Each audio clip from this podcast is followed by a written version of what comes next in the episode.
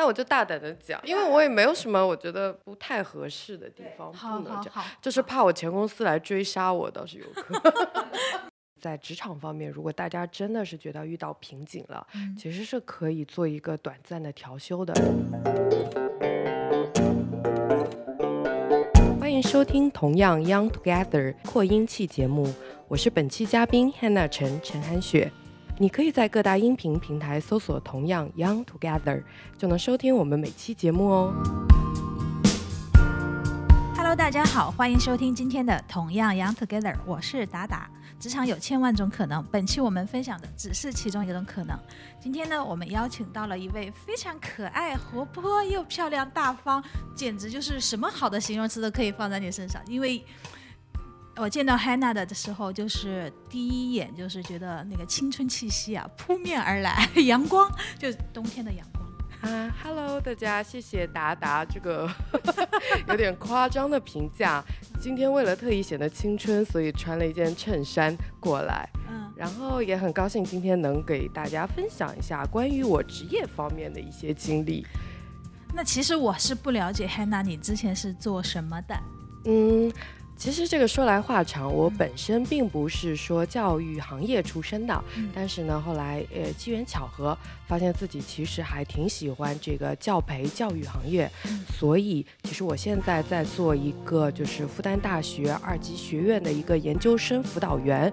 那其实我们平常的工作呢，主要还都是以一个辅导学生。组织班委，增加班级凝聚力的工作为准，但其实这也是我第一次就是完整的进入高校体验辅导员这么一个工作。之前基本都是在教培行业做一个班主任或者是教务一类的一方面的工作，但和现在其实是，呃，工作性质比较挂钩，因为我们有很多的学员需要去沟通、去组织这样一类的活动。嗯，现在的班主任都这么年轻吗？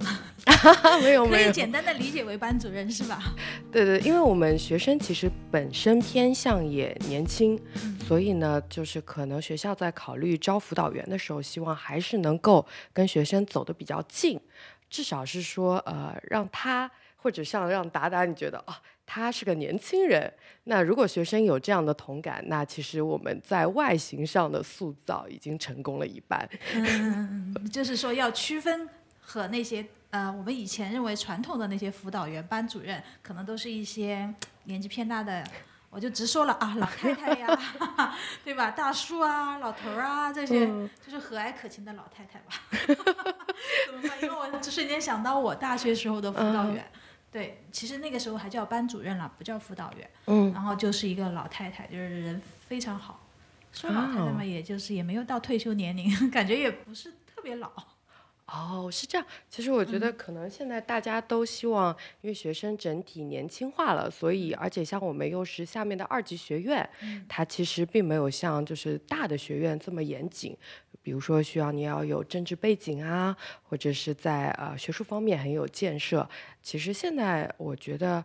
呃，整体上海的高校它还是比较开放了，对辅导员这个职位并没有很严谨。就像我朋友之前在另外一所师范大学，他们整体也是非常年轻化的一个团队，因为觉得这样更容易招生，更容易跟同学打成一片。其实我觉得可能大家现在的想法也慢慢企业化了，没有像就是达达之前那种就是很严谨的一个。就是板正的坐在这儿，要跟你谈事情的状态。对呀，以前的辅导员就是可能更偏向于他们有很多人生的经验呀，或者工作上的经验阅历，可能只是需要就是熟悉学校流程啊，把同学们就是管好吧，类似于像一个那种在学校的那种妈妈般的存在，那种那种感觉，因为他们其实就是什么都做嘛。但是现在我听你讲完之后，就觉得。大家是想做朋友，想拉近和学生的关系。对对对，因为就是现在的学生你也知道，他们很有自己的想法，但是呢，他又没有想象中你这么的单纯，所以很多时候，因为他们还面临就业的压力，还有同辈之间的竞争，还有一些父母来的压力，所以我们其实对他来说更像一个心理的疏导性。比较多，嗯，就是说我们要给他提供一个情绪的宣泄口，而不是仅仅说我让你做这个，我让你做那个。而且现在我觉得教育理念也有在变，就是说我更多的是引导方向，我不是告诉你要做些什么。嗯，你觉得是更很难做，还是说呃这个工作其实还蛮轻松的？呃，那要看你怎么定，因为我觉得跟学生在一起还是挺开心的，嗯。因为本身是喜欢跟人家沟通聊天的。然后我当时是考虑说做 marketing 方向的工作，嗯。但是后来去了这一行，我发现其实我很喜欢跟学生沟通，嗯。我也觉得就是他们把自己的心里话告诉我，其实是让我觉得很有成就感的一件事，所以，嗯，我觉得算，嗯。对我来说，算是一种成就感较多的一个职业吧。它不算挑战，但是挑战肯定会有。你会遇到很自私的学生，很不讲理的学生。那这个在教培行业其实还蛮常见的。嗯就是如果可以，我们其实可以后面再聊一些比较，就是 振聋发聩这个词用的不对，我要双引号。但这耸人听闻。对耸人听闻的这么一些经历，可以嗯分享给大家，就觉得嗯，这个职业有好有坏吧，就看你怎么去最后定义它。好，我们跳过话题大纲，直接聊那一部分吧。的太快了？给 听众朋友们给的太多了。因为我们这个节目呢，虽然说今天迎来了 Hannah 这么年轻的就是辅导员，但是呢，我们还是一个传统的节目，我们节目有嗯自己的传统，所以老三样又开始了。我们先还是先了解一下 Hannah，你到底大学学的是什么专业吧？啊，就是我大学和研究生学的都是商科类的，嗯然后因为对市场感兴趣，研究生就学了奢侈品这个方向。哇哦，对，呃，然后也在奢侈品公司实习了一段时间，做未来当时是打算做买手的，嗯，然后也是在这个我就跳过提纲，自己嗯把后面的故事讲了。好，我们没有提纲，哪有提纲啊？然后在呃当时很大一家意大利的一家公司实习的时候，发现嗯工作啊、薪水啊、待遇啊，其实都挺好的，而且同事之间非常和谐。因为我们其实不做业绩类的，所以压力没这么大。嗯但是呢，我就发现我不太想做表妹，就是每天在那做表，因为货品哦要涉及到日常的工作，要涉及到调货、拉报表，还有一些日常的一些和店铺的沟通。嗯那在大概实习了六个多月以后，也是在上海，我就觉得我好像不是这么适合奢侈品这个工作。嗯那当时也有同事，就是也有同事建议我转到 PR 这个岗位，嗯也是因为我喜欢跟人交流嘛。嗯然后，但是我觉得 PR 其实大部分的时候是按照这个活动来举行工作，其实交流大部分都是跟我们的 vendor 沟通。我并不是很喜欢这样的生活。碰巧我有个朋友，他呃就是在他是早期移民到海外，嗯。然后发现就是包括中国人还有华裔的学生，他的一个批判性思维并没有这么强，包括辩论的能力在海外都很弱，嗯。所以他回国的时候组建了一个一个教培公司，嗯。专门针对就是在国际学校以及在海外的留学生，培养他们一个就是思辨能力以及辩论的能力。就是我们市面上所理解的，就是宣传的演讲与口才。对对对，但是我觉得它更倾向于一个思维的培训，就嗯是因为在国外我们专门有门课叫 critical thinking，那这门课其实就是教会你如何批判性的去看论文当中、文献当中的一些呃好或者不好的地方。嗯那其实对我而言呢，当时我看到我觉得很有触动，因为我本身在去国外读书的时候，大一的时候我就觉得我当时这门课学得很差，嗯然后我看文献的时候，我也没有办法说觉得它这个是好还是坏，嗯那也是在慢慢摔跤的过程中才积累的这样的思维。然后，所以当时我就问我这个朋友说：“你们初创公司，嗯哎缺不缺人？我其实还蛮想做教务和课程设计的。嗯那我朋友就说：“我们确实缺人，你要不过来尝试一下？”嗯那于是我就进了现在这家就是呃当时那家的公司，嗯他专门就做这个方面的，因为他的老师也都是呃哈佛或者是其他的名校出来的这些老师，所以我觉得对我来说不仅是说学习，也是一种挑战，因为要嗯跟上他们的思维去工作。那后来工作一段时间呢，因为时差的关系，其实休息就很少，所以就放弃了这个工作。但是也学到了很多。时差是指你要跟那些老师在国外，你要跟他们交流。对，虽然我们的学生大部分都是国内的时间上课，但是你很多的事情是要挪到深夜或者是凌晨去处理。也有些学生他就是在海外，但他是中国人，他要这个课你要跟进的话，你可能也要，比如说凌晨三四点起床去跟他的课，看看老师是不是正常上课，学生上课的状态怎么样，你要定期汇报给家长做一个总结。嗯，那所以久了以后，我觉得就是时差上面对其实对身体的伤害很大，所以我当时就觉得啊，那我是不是要休息一下，就尝试一个新的工作？于是后来就来到了，它是一个呃杂志出身的企业，后面因为察觉到一个企业二代的一个学习的需求，所以创办了商学院。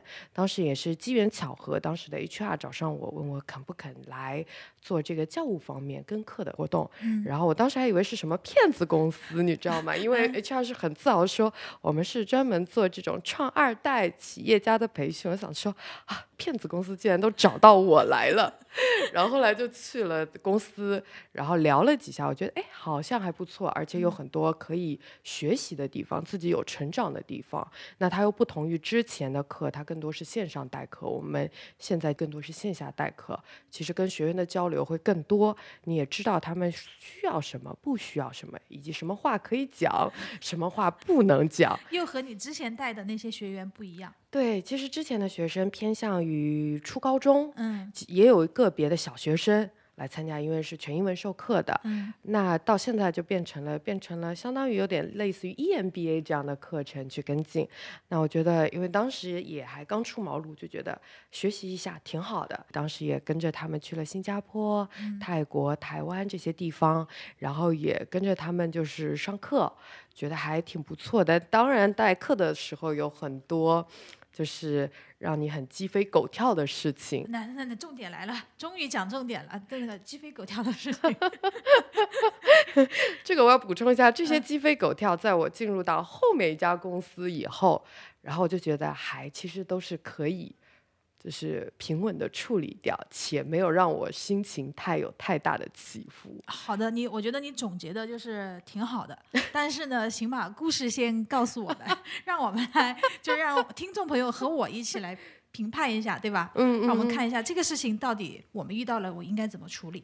我觉得就是呃，你所从事的工作前前面两份工作其实就是一个协调，或者说协调偏管理。嗯，对对，协调管理其实就是呃，大家在工作中都可能需要到一种能力，不管是你跟你的同事之间也好呀，还是你跟客户啊，或者说就是在教培行业跟学员呀。对，其实都还蛮那个的，就连夫妻之间不是也要协调和管理吗？小情侣之间也要吗？对，是有个经营之道。那如果想就是啊，其实有，就是比如说，但是线下代课呢，大部分时候就是。教学方它是靠谱的、稳定的，那极可能出现事故呢，其实是出现在一个是酒店的预住入住，然后以及同学的出勤率很差这两件事上。那举个例子，比如说有一次我们搞了一个企业参访，两天的企业参访，那作为一个开放课堂的部分，我们就去了安徽一家比较大的星级酒店，那结果当时是。呃，出现的情况是酒店这方面不停的催促我们提前一周付款，那我们就把这个款打到了酒店的账上。结果当天到呢，因为我其实习惯性做事前我会 double check，所以我就没有参加他们那个夜宵局，我就直接进入酒店去确认我们的学员住在哪间房，以及早上怎么联系去集合这些比较细碎的事项。结果到了酒店呢，酒店的工作人员跟我讲说，啊，对不起，我们没有这么多房啦。我们最多只能提供三间房给你，但是当天可能有近二十名的同学需要入住，也就是收了钱，但是又没有给你们留房。对，然后他说，呃，当时的对接人是说他尽可能的处理，结果后来发现不管怎么处理，要么就是没有房间，嗯同样等级的没有，要么就是说你得再升级。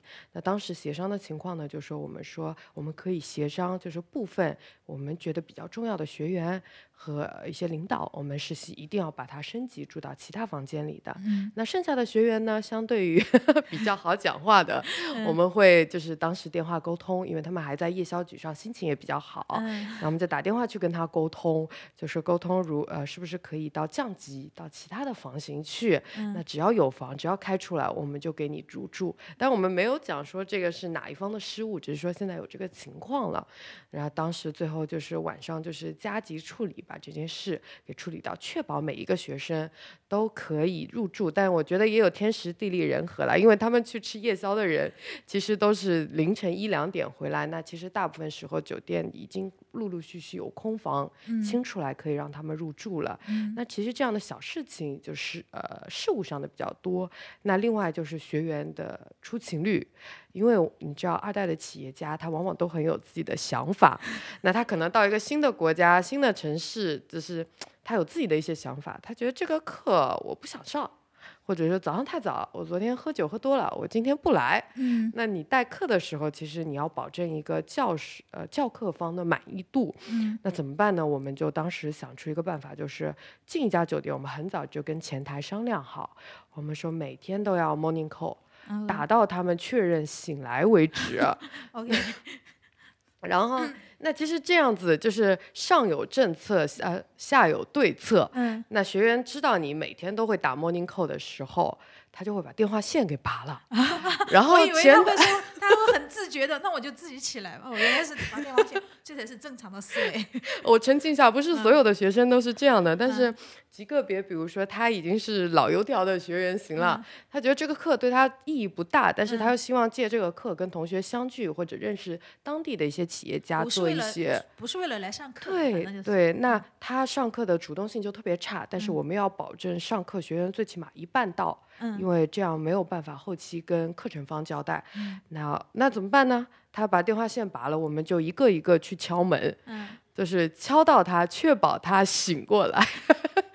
然后，但是你又不能太 push 他，对，你又不能，你又不能太就是严格要求他必须马上起床。对，就是你敲醒了以后，那有些学生比较自觉，他可能拔了线，或者是根本没听到，那嗯他起来的时候就很不好意思，那你也不能怎么讲，就还得同时安慰他，嗯就是这边要催促他，那边要做好人，就是啊，不要太急，你先吃个早饭，你先垫垫肚子，你再来课堂上，我们慢慢听。我跟老师这边也请好假了，这不就是做端水大师吗？对，就是呃，对一个我觉得刚毕业的人来讲，真的就是初入社会里面，我当时跟着我们当时的一个领导崔老师，学到了很多怎么端水 这件事情。就是我又要严格的要求你，但是我也要给你一些空间去喘息，以免逼急了，因为本身就是人是有一个叛逆性的。对逆反心理。对，就是逼多了，他们还是会不高兴，后期对你的工作也会造成很大的困扰。嗯，那如果是不逼，大家又觉得你没有什么威慑力，那这个就是博弈心理了，就看自己怎么掌握度，还有一些呃临场的一些观察能力，比如说你确认这个学员他可能当天有确实有什么事情不舒服，以及他情绪上的不妥，其实你都要第一时间去照顾到，以确保就是整个行程能够顺利的进行。嗯，我就感觉就是心理学，嗯，然后你刚刚其实有有讲到一些关于心理学方面的事情，博弈啊也好，还有一些什么管理学，就 是与与其说是在管理学院，不如说就是抛开他们那个二代企业家的身份，其实就是一群学生。对对，是一群很有自己想法，也很有社会经验的一些学生。嗯所以在跟他们沟通的时候，我觉得很多时候要积累一些经验，也是在我这一段历程算是我成长比较快的，就是在不停的跟课当中，知道怎么去人跟他有效的沟通，以及如何去疏导对方的情绪和自己的情绪。嗯那就是跟下来以后就觉得啊。可能这个学员和这个学员他们不太合，那我们排座位的时候不要乱来，以免上课出现不妥的情况。那这两个学员关系太好了，我们也不能放一起，那他们上课就不上了。以及教授他是不是，比如说上课的老师，他是不是今天有些意外的情况？比如说我们在新加坡的时候，呃，有一个比较王牌的导师叫 Jim Rogers，他是做金融方面的一个。呃，比较在行业内比较出名的人，那他当时我对接他的时候，他就是其实是有点喜欢耍大牌的。嗯，那你其实就是该有的礼貌都要做到，显得自己很恭敬。嗯，那。呃，但是他当天呢，又我们又邀请了他的女儿 Happy 过来，就是跟我们一起上课。那他女儿可能前期有事就不能来，然后在下面上课之前，他就一直不停的反复问我女儿什么时候来，我要谁去接她，然后几点几点来接，就是不停的跟你敲细节。但是他又没有办法告诉你他女儿什么时候来，对，但是你要确保这边所有有工作人员能够对应。那其实我觉得，对当时我们人手又不足的情况，是一个很挑战的局面。但还好，他女儿还好会中文，所以我们就派了一个只会讲中文的同事 去对接他的女儿，就就让那个同事在楼下守着，因为我们大概知道这个点，他女儿下课了，一定会来。那算上这个新加坡的交通时间，最迟不超五到十分钟，一定能接到他女儿，确保我们的导师在课上不会因为他女儿而分神，直直接离开教室这个情况出现。哦，他有可能。如果说你们没有安排好，他就是自己要去接女儿了。对对，他很明确，他说青春期的女孩子我没有办法预测她会喜，她要做什么，所以我只能每一刻都盯紧她。那我当时想说，其实是有这个可能，因为这个这位导师她是一个女儿控吧？对对对对对对。这这算是你遇到的就是最难搞的导师吗？呃，这个不算最难搞的，因为最难搞的当时都有我们的领导崔老 师去大部分解决了，就剩下的一些可能他觉得我可控的，他会让我去沟通，以及说他觉得语言上有问题的，呃，会让我去进行一个协调这样子。那我觉得你们这个领导也很聪明，很厉害。对对，他一直是我就是工作到现在非常崇敬的一位领导，因为在他身上我就发现很多事情其实可以是灵活的运用，且 且能达到目的。对对，而且不会伤害到任何一方的感情，就是他把一个事情最佳化了这个结果。当时我真的挺佩服，也就是为什么我觉得其实。呃，不管当时工资多低也好，我其实是很愿意在他身边一直学习的，因为他仿佛是个超人，有什么困难都可以解决。遇到这样一位老师真的很难得。对，而且他也很为自己的下属着想。那我觉得也是在他的身上，我看到以后说，如果自己以后带新人，自己想成为一一名什么样的一个领导，嗯，这样子。然后呢？然后 您可以跟我们分享，就是你以后后后面带新人，你想成为一个什么样的领导吗？嗯，我觉得想成为一个为他考虑的领导，就是为他未来方向考虑的领导。因为在呃，我包括我现在的小领导也是，他总是鼓励我说：“你做辅导员，其实你要想想未来你想做些什么，不可能说你这一辈子就做辅导员这个行业，然后或者说不晋升了。那你可以在工作当中去找一些自己喜欢的点，比如说像我有些同事，他擅长于跟学生搞一些活动，那他就很擅长做学员活动，他也喜欢做课程设设计，那未来他可能就是朝这个方向。发展了，那也是在跟他们的沟通中，以及在寻找自己的一个兴趣当中，发现其实我可能未来两条方向，一个呢可能就在学校里慢慢的做招招生，嗯，或者是一些沟通方面的工作，那可能就是看着我们领导这个上去的路程走，慢慢比如说是呃。就是项目负责人到副院的这个就就是很远的故故事，就是一就是前面的人做过，然后这样做下来，而且成功了，就是你可以走前人走过的路。这个是可以就是跟循的脚步。那还有一种呢，我其实考虑说，因为我们很多时候其实是在疏导学员的情绪，以及在就是说在他情绪的基础上，我们去处理这个事情。所以未来其实我觉得很可能就是。会加强一些心理方面的学习。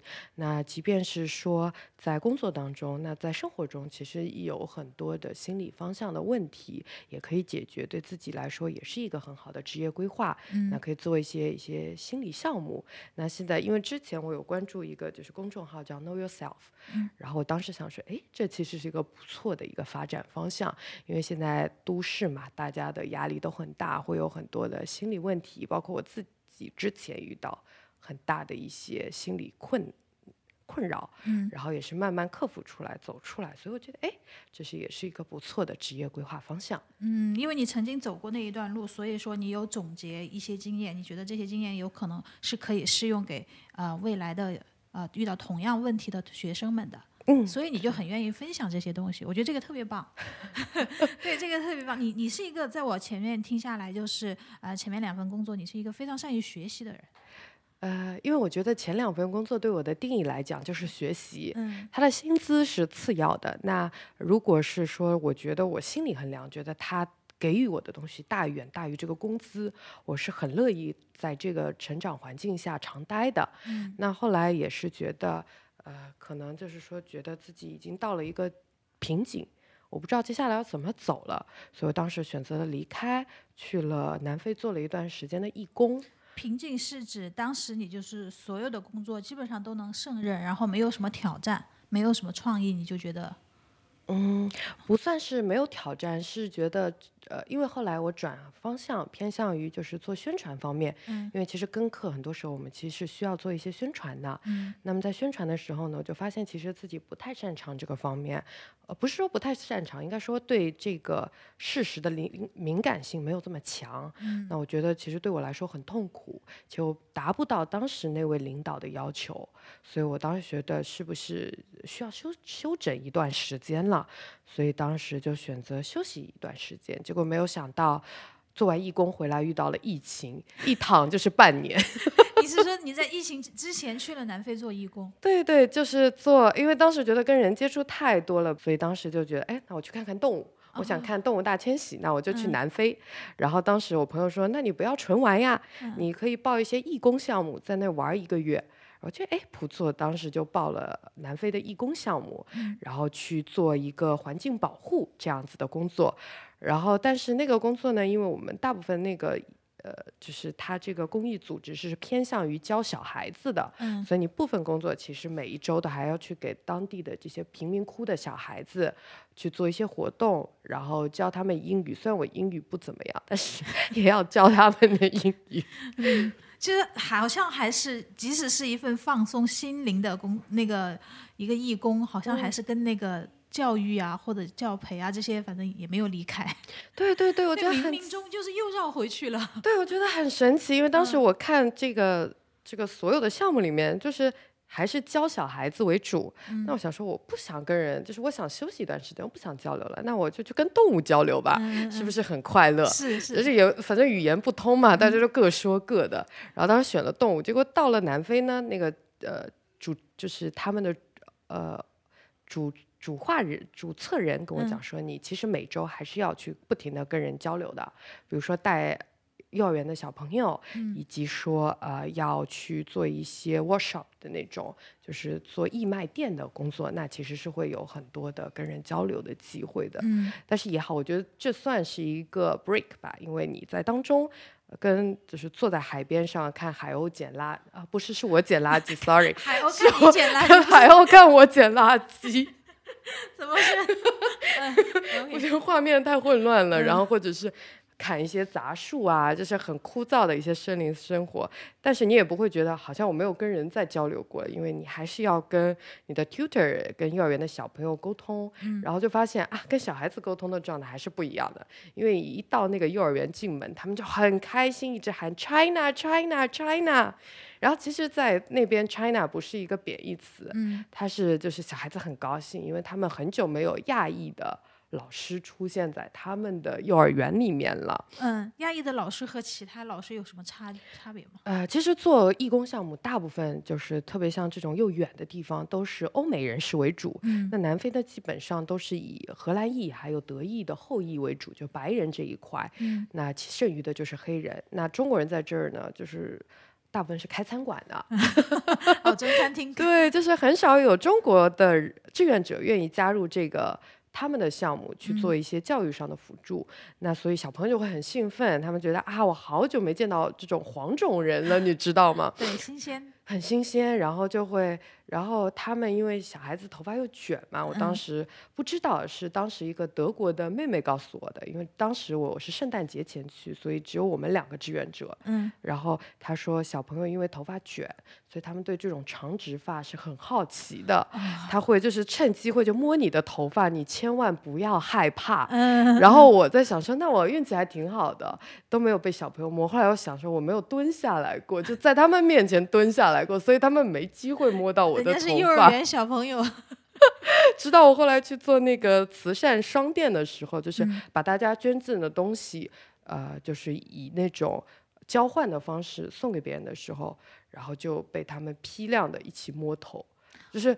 就是你在登记东西，就比如说嗯他拿了多少废品跟你换一个礼物，嗯，那你在登记低下头的时候，就突然好几只手冲到你的脑门上，然后一起抓你的头发的时候，是很惊恐的。我那一刻突然理解到，就是。就是为什么我之前那个德国妹妹跟我讲说，你不要怕，你也不要叫，你就让他们摸就可以了，嗯，因为你叫的话，有可能就是会会吓到他们，对反而会吓到他们。对。我但是嗯我觉得他们就是很自由，很那个，就是小朋友嘛，就想表达，想干嘛就干嘛。对，而且他们很羡慕，还会问，就是用仅有的英语问你，你为什么有这样的长头发？这不知道怎么回，因为怎么回都很显得凡尔赛。对他们头发卷，但是也会长长呀。不会，他们那是假发，就是一般正常的黑人女性，她有三顶，就再再不济，她也会有一到三顶的假发，是这种长直发。那她就会用套假发，就是正常的活动，就是比较庄重的场合下，她一定会戴假发也。也就是说，他们本身头发是不会长得特别长的，对永远都是那种卷发贴着头皮的那种。对对对，这是他们天生的头发。你看到的长直发全都是戴的是假发。哇，这个真的是奇怪的知识点又增加了。因为我我老是在一些欧美的电影里面嗯看嗯到他们啊，我就觉得哎，好像蛮正常的啊。嗯，像南奥米啊，或者什么那对个，都对对是他的黑直发黑嘛，又长怎么的，就觉得很好看。对。原来是真的长不长的啊。我也是到那里才知道的，就是当时谁跟我讲说，他们一定是有一到三顶，哪怕再贫困的女生，她在出席结婚呐、家人这些庆典里面，一定会戴假发出现，这是他们比较羡慕的一个发型。那当然了，也就是这人生这辈子不可能正常的拥有，那我也想想也羡慕，就像人家什么肤白貌美大长腿，是吧？我也羡慕的。对啊，羡慕人家一口很好的牙齿啊，羡慕或者说羡慕那个西方人高鼻梁呀，嗯然后嗯深邃的眼睛啊，这些都是我们东方人没有的。我觉得互相之间羡慕还蛮好的，嗯，但是我真觉得 在南非那段时间真的蛮开心的，挺开心。对，也算是在下一个教培工作的挑战之前的一个很好的休息了。你有完全的放松下来，呃，然后有跟自己达成一种就是比较怎么说好的状态、和解的状态，还是怎么？你有找到自己？有，我觉得其实我个人建议，就是在职场方面，如果大家真的是觉得遇到瓶颈了，嗯其实是可以做一个短暂的调休的，只要你确保回来能够正常的维护你正常的一个生活开支，嗯以及日常的一个开呃就是活动的一个呃途径呃就是路径就可以了。嗯特别像那这个具体的方式就看你自己选择了。那比如说我在确定我不能长期请假出去玩的情况下，包括像疫情，那我就通过运动来解压，包括跟人不停的交流，去抒发一下自己心里的一些宣泄。嗯那如果是能确保的话，我其实建议大家出去旅游一下，看看风景，跟自然待在一起，其实好很多。也是我觉得好像是之前不理解为什么爸爸妈妈喜欢。就是去自然里面放松，嗯但是我觉得到了二十后段半后半段，我才觉得啊，其实我也理解了为什么大家喜欢去这种自然环境下去放松。我以前也不理解，就是为了为什么一到周末，就是爸爸妈妈都要要去个公园啊，要去哪？公园有什么好去的？有什么好玩的？还不如去游乐场。对啊，对啊。后来就觉得啊，人是需要自己的空间的。可能到了这个年纪，就是突然间遇到那些事情的时候，就会对就会觉得可以去尝试一下这个方法。对对，而且你会认识新的人。我觉得其实认识新的人也是一个很好解脱自己的，就是心中烦恼的一个办法。对，然后还有就是，如果确定就是大家，因为我个人觉得，当时我遇到心理困难的时候，在职场方面，其实我求助了很多人。那大家的建议还是说去看心理医生，或者是说你就有病治病吧，不要拖。就你那当时的状态已经很不好了，你自己觉得就没办法正常工作。呃，对，当时这个状态呢，其实出现在我前一份工作，在这家外企教培公司。那是因为我们的学员五花八门，且都是线上的，你仅仅通过微信和电话沟通，你是没有办法揣测到他的一些所想和他的需求。那很可能呢，我们就变成学员的一个充气的，就是发泄发泄的地方。那之前就。呃，这家公司其实是蛮大的，在海外，它专门跟一些沃顿啊，长就是这种大的学校合作，就是相当于把教务市场这些推销全都外包给我们公司，那课程还是由国就是学校的教授打造。那很多学员呢，其实一个是图证书，其次他也确实是想要学东西，所以进到这个行业这个课程里面。那他可能其实生活中也有很多的不如意和不开心，但是你知道，很多时候人在面对线上的东西的时候，他是完全会表现本性的，他会更放肆一些。有一些不开心，他会不会再压抑自己，他会放大自己的一种行为。对对，然后他呃，可能就把你完全当成一个他情绪的一个出口。嗯，那你因为而且我们当时要求比较苛刻，我们的领导就是，即便是周末，你要隔两到三个小时回学员的信息。嗯，那其实对我们来说，其实压力也蛮大，因为其实周一到周五，我们不仅就白天处理一些学员的一些需求和信息、课程的一些运营，那到晚上正式上课，包括助教的课，还有教授的课，你可能会跟到十一二点。嗯。那运气不好的同事呢，也有一点钟开始的课，那就很痛苦。等于说你其实没有睡过几个小时，自己的身心压力也很大。那也有学生就是因为在线上，就像你说的，他更加的展现会不太考虑日常的一些就是。一些情况，那他就完全的展示自己的在你的面前。那他可能比如说半夜十一点钟打了个电话过来，因为他不会用平台，嗯，因为海外的学习平台还是相对复杂一些的，他不会用平台，他打电话来让就是让你不能还口的被骂四十分钟。仅仅是他，我觉得是他情绪上就是一个发泄了，对，就是因为因为他不会用平台，他骂你其实是没有道理的。你觉得，我觉得你不应该承受这一份，但是呢，你因为接了这个电话，做这个工作，你就被动的要承受这一部分。对，就是。我身边的朋友都觉得我脾气不好，但是因为工作，所以在学员骂我的时候，其实我很多时候跟一开始是不甘，慢慢慢慢情绪会变成平静，以及到最后聆听他的需求到底是什么，并且就是记录下来。当然，这是也是一个慢慢慢慢接受的一个习惯了。嗯，因为从早期就是刚开始有学员打电话来骂我，以及到后期骂的心态完全是不一样了。你心里想回嘴吗？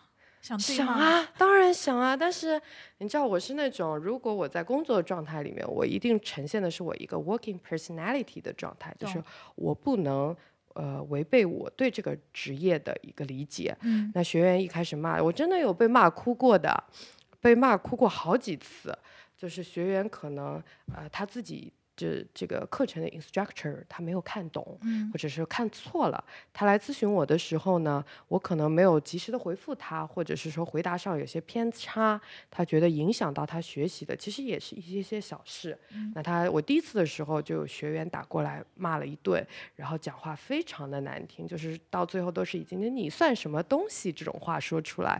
但是我在那边真的是一句都没有想，就是听他骂完这二十多分钟，然后我后面还问了一句我。说那您后面还需要我再提醒课程方面的事情吗？嗯，他就很生气，说不需要，就挂掉了。当时对我来说，刚接受这份工作，心理冲击是很大的。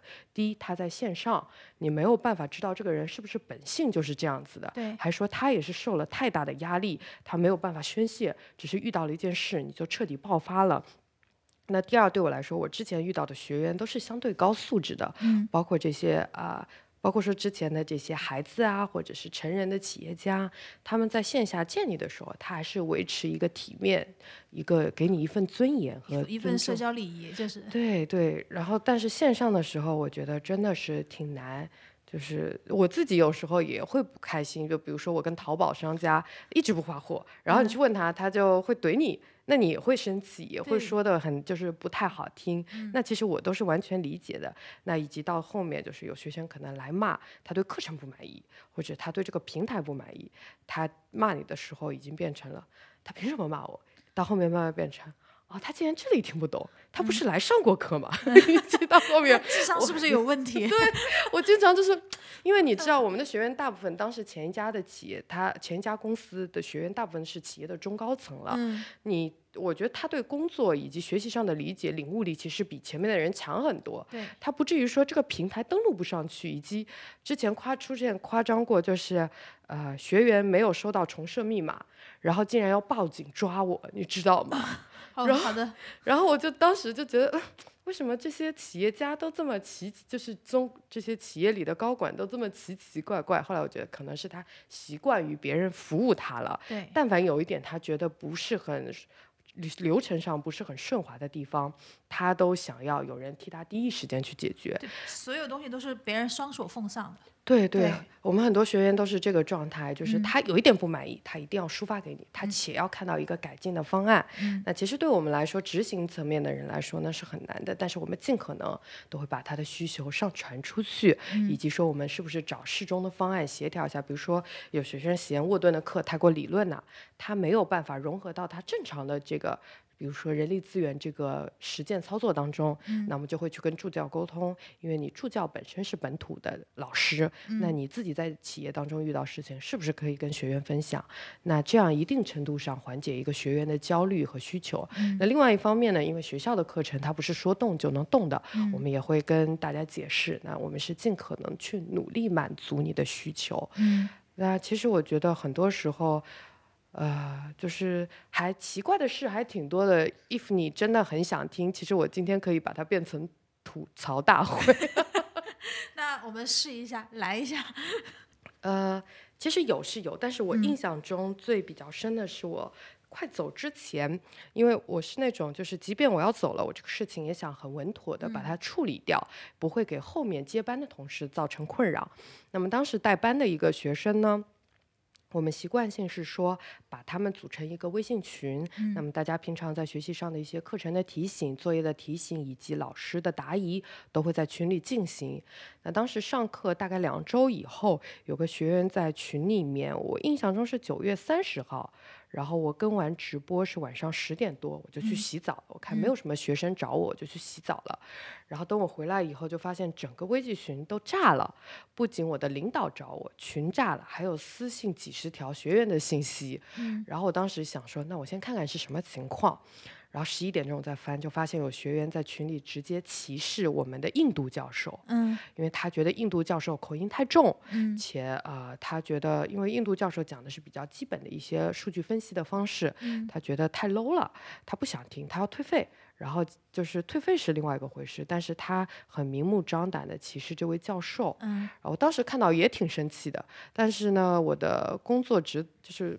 这个工作人格告诉我，你不能跟人家怄气。嗯，然后我就先去找我的领导，然后我就发现我领导在我洗澡的时候已经去跟这个学生沟通了。嗯，但是他发现没有办法跟这个学生沟通，这学生就是对印度人有着天纯天然的歧视。嗯，然后呃，那我就去找那个学员，我就说，呃，我说那我看你跟我们领导已经沟通过了，那我个人觉得，如果你确实对这位印度教授。有一些不满的话，我们其实不太建议你在这个班了。嗯，那他当时还没回，我就发了一条很长很长的一个解释，我说分成三点放到大群里面，然后就是其实是起到一个安抚学员的作用，安抚其他学员的。对，因为其实这么明目张胆在学员群里歧视老师。而且是这种沃顿的教授是很不合适的。那你如果作为工作人员不出来，就是一个表态是很不妥的。那当时我说，第一个情况呢，我们是尊重教授的专业性，而不是他的国籍和人种。那么第二个情况呢，我也因为大家也知道，就是呃，不能因为对方。而去评判这个专业性强不强？那我们作为中国人，本身也是在一个国际市场上比较弱势的群体。我也不希望说自己本来就是遭受过这些歧视的人，还去歧视其他种族的人。嗯，那我说国呃，明天就是十一啦。那我们之所以能过这个节，就很场面化。之所以能过这个节，也都是我们之前前辈辛辛苦苦争起来的。那我希望大家珍惜这个前辈争取来的结果，也不要重蹈覆辙。负责做这样一个歧视他人的人。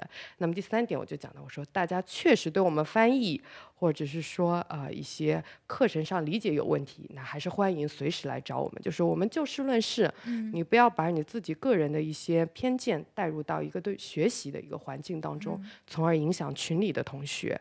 那当时我们后来最后就找我们的 CEO 去跟他沟通了这个事情，就是作为特殊退费处理了这个学员。但是我其实，在这么就是在这近两年的这个工作当中，遇到歧视的学员其实不少的。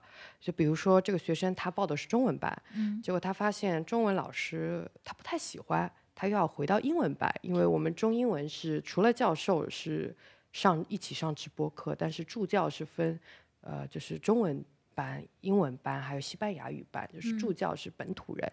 然后等他看到。对方的英文班的助教是个黑人的时候，他就沉默了，他就不肯了，他又要回中文班。那其实这样的事，其实暗自歧视的并不是很少。呃，我其实觉得这个很多时候歧视，我觉得总归是会有的。嗯，但是呢。我觉得还是要做到一个表面的尊重对方，而且说实话，在行业当中，大家还是更看重对方的专业性和一个就是成熟性。嗯，那我反正是建议，当时我是建议我的领导，我说，但凡遇到我们这样的学生，就是像这样的学生，我们还是就是按照一个基本的原则来处理，不管他上到多久的课，我们都全额退费，不要让他来就是说用这样的情况来批。批呃批判别人，嗯，对。那你领导有采取你的建议吗？有有有，就是这个情况慢慢在变好。嗯，那我觉得这也是一一步一个努力吧。因为我其实当时加入这家公司算是比较初创的状态，当时部门可能都不超三个人吧。嗯。然后慢慢慢慢，就是很多事情要累积，要去重新修正一个 S O S O P 这样子的情况。那刚才说到，如果奇葩的话，其实还有个事情，我觉得其实也挺奇怪的，好像是也算职场上比较常见的一个情况，就是性骚扰。呃，男女之间还是男男之间还是女女之间？呃，因为前面那个话题有点就是呃，就是蛮蛮有点重的，对吧？对对，对，我们聊一点轻松的性性骚扰，轻松的嘛。其实性骚扰不是很轻松，我是说我们用轻松的。状态来聊一聊这件事情。好呀，好呀。那其实我觉得，呃，特别是女性或者男性，其实都会遇到这样的情况。嗯。那我个人觉得，像我之前遇到的案例，就是实习的时候会被他们语言调戏，或者是故意让你凑成跟他只在单独的空间里待着。那其实我觉得。呃，这时候就要灵机一变啦，找一些机会出去啊，嗯，或者是多跟你的直系领导去、大领导去沟通。那你说，可能我不太适应这个风格，我是不是能换一下？比较机警的躲过。那么后来是带线上课的时候，也会遇到这种就是男学员的一些骚扰。线上课也骚扰。对，占口头便宜。对对，因为我们是有直播课，我们的 orientation 是需要班主任自己去做的，就是跟学生介绍我们这个课怎么上，学习平台怎么用，那未来出现问题怎么去咨询，就是 office hour 是怎么进行答疑的。那这些事情的时候，你其实第一节课是全开视频的，学生其实是能见到你，且我们是有职业照作为头像在工作当中，所以就有学生。特别是男学员，我觉得他是很喜欢来找你聊一些有的没的。但是我觉得，如果你在我比较工作空余的时候来找我，我觉得很 OK。我当时啊，觉得这是互相建立信任的一个方向。而且我们的话题就是不要太那个太偏向那个方向就可以了。嗯比如说你聊学习，我在这个课程中获得什么什么什么，你来找我聊，我是很开心的。